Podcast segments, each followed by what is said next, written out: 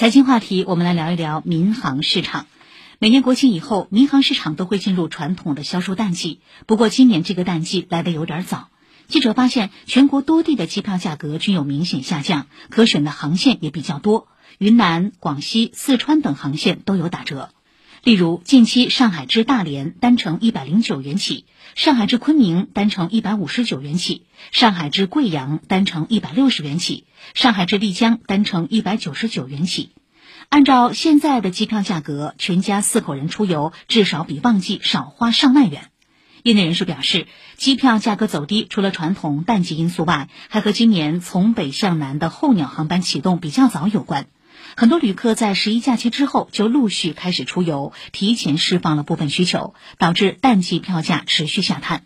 去哪儿网公共事务总监徐光业介绍，现在最低机票价格仅为国庆档的百分之三十到百分之五十，而这样的低价机票还会持续一段时间。到大理啊、丽江啊，然后到三亚海口，只需要裸票价格应该也只要六百块钱左右，应该是到冬春换季之前，它应该都是属于一个价格的洼地。机票价格淡季下探，也使得航空公司开始及时调整航班动态。从十月三十一号起，全国民航将执行新航季航班计划，多家航空公司都加大了国内热门城市的航班频次，对航班时刻进行优化。某国际机场航空业务部副总经理王强说：“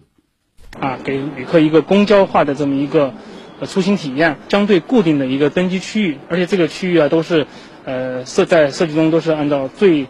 短的步行距离，有这个快轨的票的一个赠送，额外的这个十公斤那个行李托运，呃比较更加灵活的一个迁改的一个措施。呃，在楼内的那个节约时间啊，能够为旅客节约大概二十分钟时间啊，在空中的飞行时间呢，也在大概节约在。”二十分钟左右时间啊，这就是我们体现一个我们的快。我们再将视野放置全球，在近两年的入境限制之后，多国纷纷跃跃欲试，准备对境外旅客重新打开国门，条件则是完成疫苗接种。此前备受打击的航空业与旅游业无疑看到了一丝希望的曙光，但是面对着居高不下的确诊人数以及部分尚未完成疫苗接种的从业人员，光靠放松限制就想回到过去，恐怕没有那么简单。